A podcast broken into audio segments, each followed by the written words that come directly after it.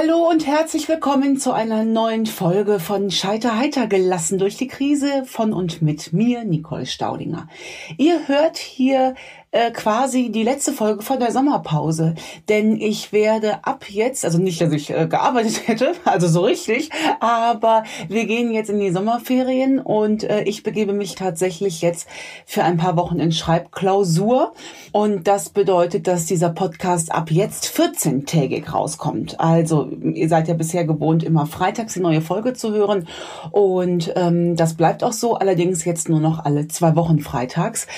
Und ich habe euch, letzte Mal habe ich ja schon gesagt, ich habe eine ganz wichtige Technik vergessen, aber die aller, aller, aller, aller, aller wichtigste Technik, die habe ich ja komplett vergessen, Kinders. Und das ist eine Technik, die ähm, nicht nur für Krisen jeglicher Art überlebensnotwendig ist, sie ist auch in Sachen Schlagfertigkeit für mich die wesentliche Basis. Und äh, diese Technik hat mir auch schon lebensrettend beiseite gestanden. Ich erzähle euch dazu eine äh, kleine Geschichte, immer als Beispiel, ähm, damit ihr seht, in welcher Lebensphase ich das äh, gelernt habe. Damals war ich noch gesund, also fast gesund. Das war, äh, äh, lass mich nicht lügen, vor acht Jahren ungefähr. Genau, das war kurz nach dem schwarzen Hautkrebs, den ich mit zwei Operationen hinter mich gebracht hatte. Und damals habe ich zu mir gesagt, ach Mensch, komm, jetzt hast du schon so eine schlimme Diagnose irgendwie hinter dir gehabt. Das war jetzt mit dem Brustkrebs nicht zu vergleichen, aber auch schwarzer Hautkrebs ist gar nicht so lustig. Und dachte, jetzt gibst du doch deinem neuen Leben nochmal irgendwie eine neue Wendung und äh, versuch es doch nochmal mit Sport. Ne? Sport ist für mich wirklich oder war für mich lange Zeit ein Graus ähm, diejenigen, die auf meinen Shows waren. Ach nee, die anderen können das auch sehen. Ich habe ja einen YouTube-Channel nach ungefähr 15 Jahren ähm, des Daseins der Firma YouTube. Habe auch ich das erkannt. Und das ist jetzt übrigens auch das sichere Zeichen, dass es mit YouTube zu Ende geht. Also wenn ihr bald lest, YouTube meldet Konkurs an, dann lag es an mir, die endlich diesen Trend entdeckt hat. So ist das immer. So ist das bei mir auch mit Nagellack und Lippenstift. Wenn ich dann einen Lippenstift gefunden habe, der mir gut gefällt, dann tue ich mich besser daran, wenn ich direkt zehn Stück davon kaufe, weil das gibt's das nächste Mal nicht mehr mehr. Wir schweifen schon wieder komplett ab. Herrschaftszeiten. Wo wollte ich jetzt drauf hinaus? Sag mal schnell. Ach ja, das Sportvideo, ähm, was ich mal nachgedreht habe, das findet ihr auf YouTube. Ich wollte nämlich mit dem, mit den Turnhallen dieser Welt Frieden schließen, denn ich hatte seit der siebten Klasse einen Attest in Mathe. Das lag daran, dass meine Sportlehrerin mich immer so gehänselt hat. Und das hat immer noch zur Folge gehabt, dass ich äh, meine Kinder kaum aus Turnhallen abholen kann, weil mir dieser Geruch, der versetzt mich, ich lieg dann zittern am Boden und möchte weinen. Und damit wollte ich Schluss machen und habe dann zusammen mit meinem Freund Jörn Stolli Stollmann, äh, viele von Ihnen werden ihn kennen durch äh, Social Media, eine Turnhalle besucht und wir haben uns dieser Angst gestellt. Und dieses Video und der Beweis, dass ich die unsportlichste Person auf diesem Planeten bin, das findet ihr online. Darauf wollte ich gar nicht hinaus. Mann, ey, ich wollte doch darauf hinaus, dass ich damals nach dem äh, Hautkrebs mit dem Laufen anfing.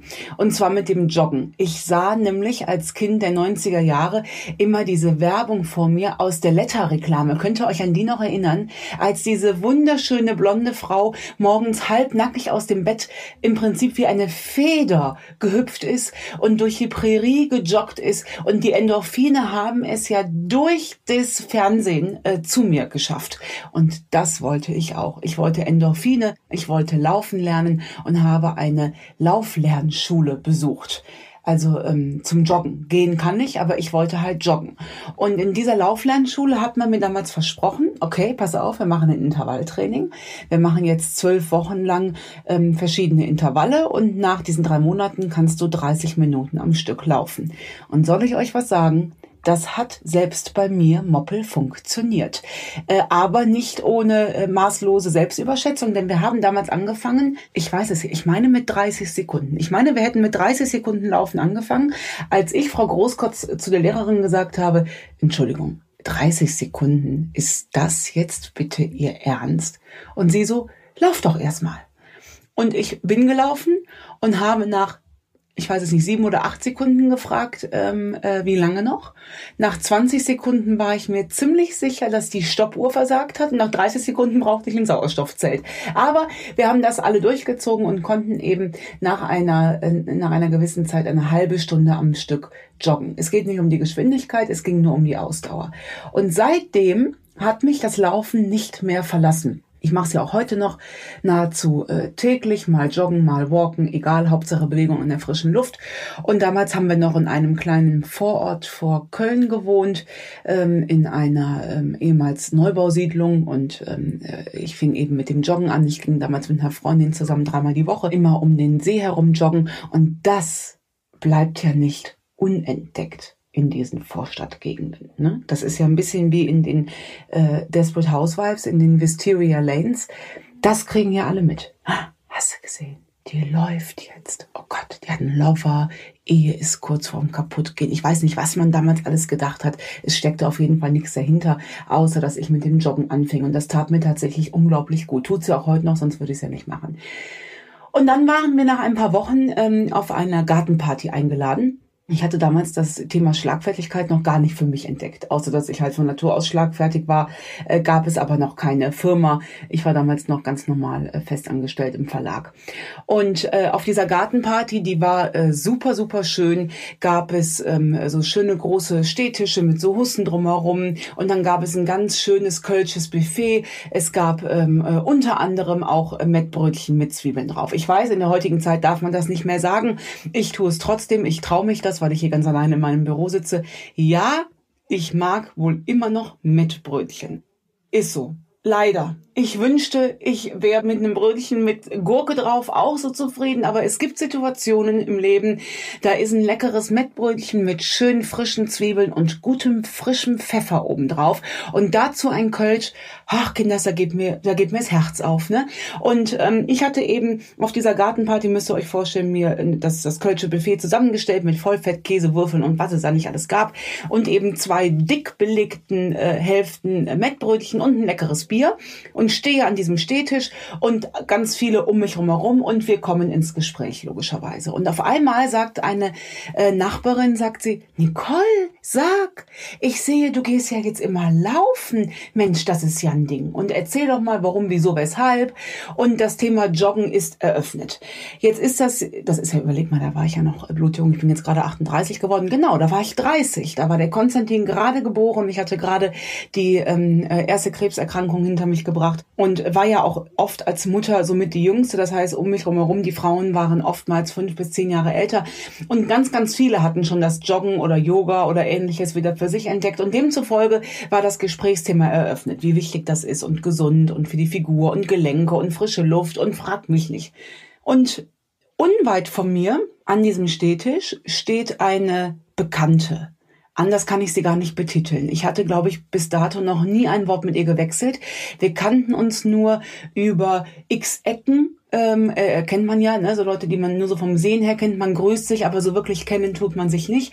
Ich konnte sie auch nicht kennenlernen, denn sie joggte auch, aber im Gegensatz zu mir, die für fünf Kilometer äh, 40 Minuten brauchte, joggte sie mehr wie so eine Superwoman. So äh, erstmal total gestylt, immer mit perfektem Make-up, das, was ich so sah. Und dann schoss sie im Wald immer so an mir vorbei, wie so ein Blitz, ne? während ich so langsam vor mir her trabe, keuchend nicht schön aussehend, mit einem knallroten Gesicht, was ich übrigens bis heute immer noch habe nach dem Sport, was ich auch nicht verstehe. Es gibt ja auch Menschen, die sehen nach dem Sport sexy aus oder wenn sie durch den Regen gelaufen sind, gehöre ich nicht dazu. Ich habe über sieben bis acht Stunden ein rotes Gesicht und wenn ich nass geworden bin, dann sehe ich sowieso aus wie ein Wischmoppel schweifen doch schon wieder ab. Mann, ey, Alter, jetzt konzentrier dich. Also, diese nette Dame, wir nennen sie Susi, ähm, steht mit an diesem Stehtisch und verfolgt das ganze Gespräch. Und ich gucke sie zwischendurch immer so an, weil sie, ich höre oder ich merke von der Körpersprache her, sie würde gerne was sagen.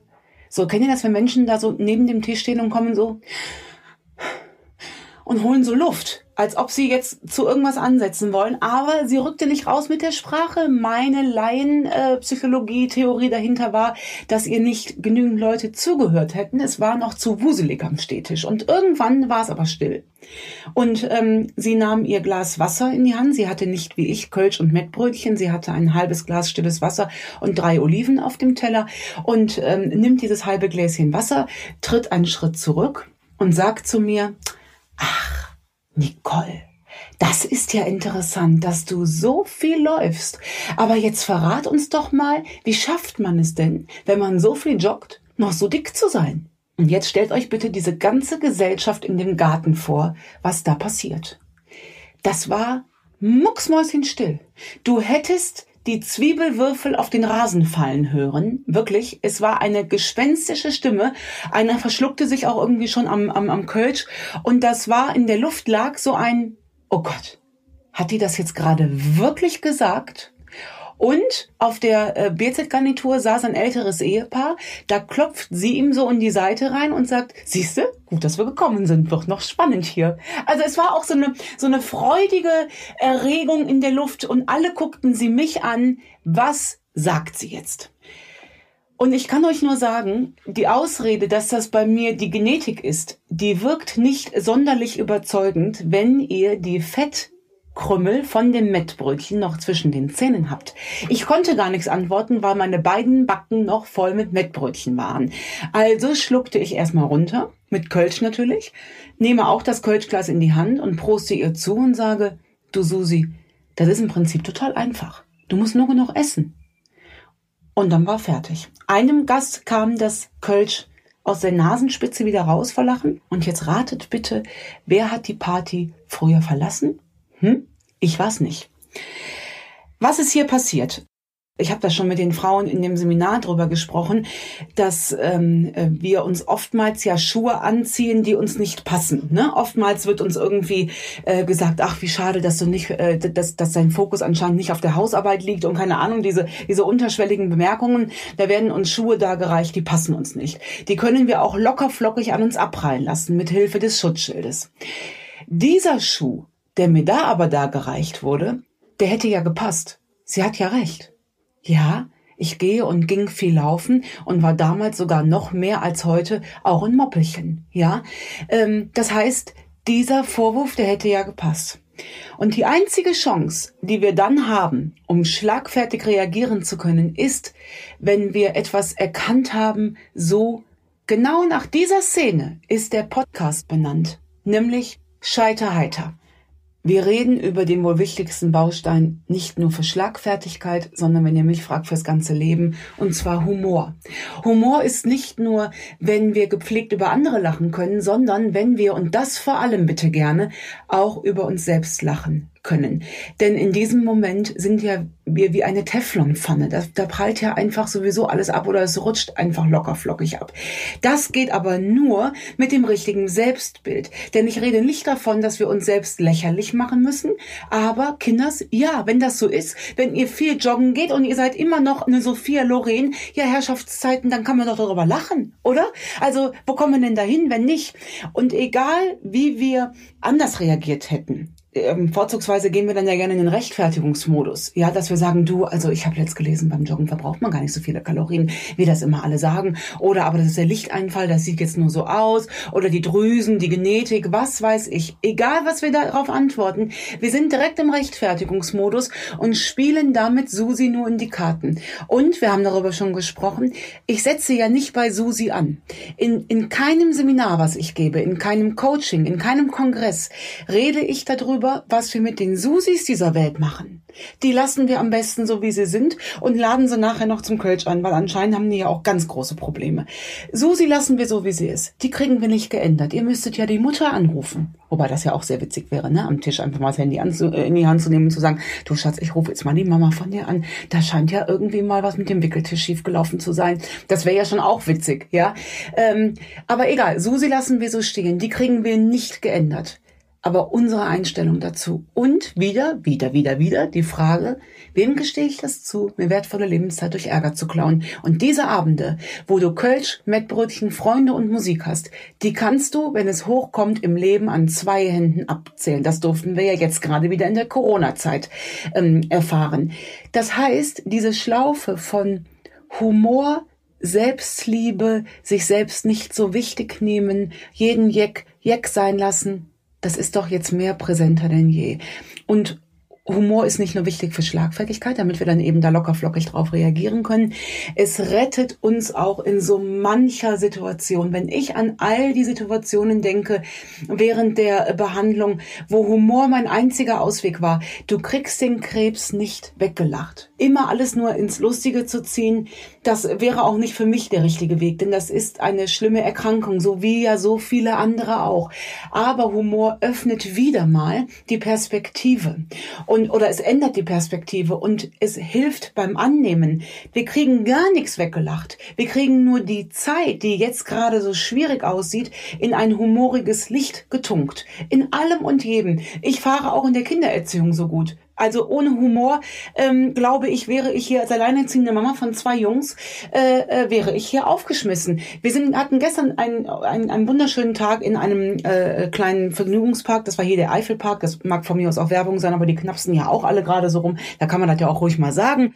Eifelpark, da kann man sich so schön auseinandergehen. Der ist riesengroß. Wie der Name schon sagt, ist er in der Eifel. Und ähm, wir waren morgens um zehn da und waren auch die Letzten, die wieder gingen. Also den ganzen Tag ausgenutzt. Und auf einmal, wir stehen an der Schlange zur Teppichrutsche. Auf einmal dreht der Konstantin sich um und sagt zu mir, Mama, jetzt sag mir nicht, dass wir heute duschen müssen.